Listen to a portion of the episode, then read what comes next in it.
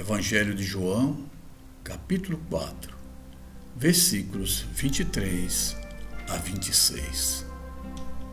Mas vem a hora, e é agora, em que os verdadeiros adoradores adorarão o Pai em verdadeiro espírito, porque são esses que o Pai procura para seus adoradores.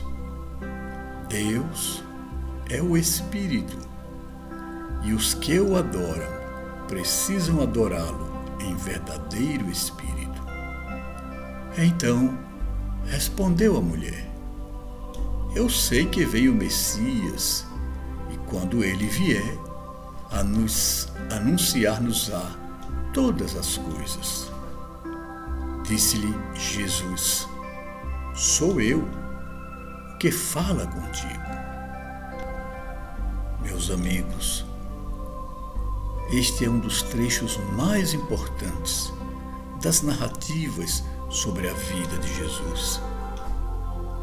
Descreve um fato real, no qual encontramos inúmeros ensinamentos simbólicos. Destacarei aqui o mais espiritual deles.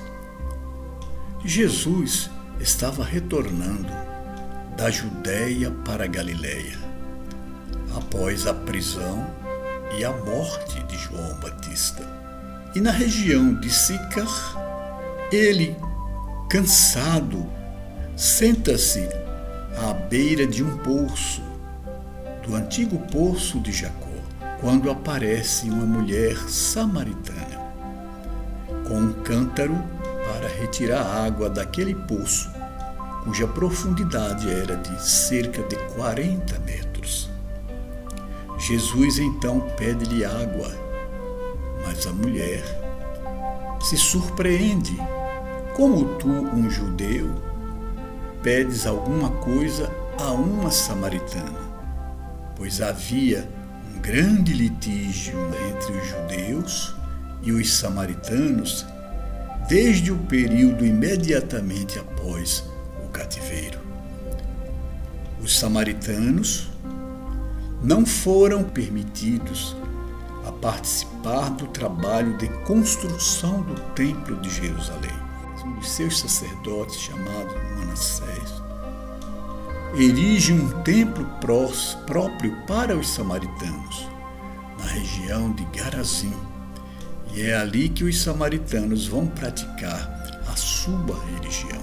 Jesus, ao encontrar aquela mulher, percebe que se trata de alguém que está preparado para ouvir os ensinamentos e se revela por inteiro a ela.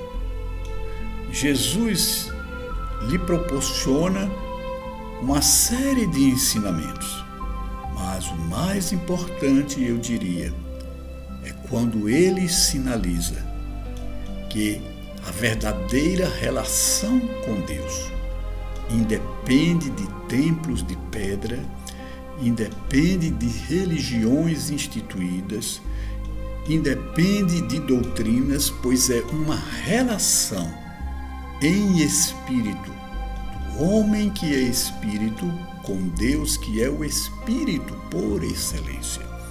Portanto, acima dos rótulos, acima dos guetos religiosos, acima das disputas religiosas que, na verdade, ocorrem debaixo das pulsões egóicas e de interesses mesquinhos que nada têm de espiritual. Que te parece Jesus? Vamos segui-lo?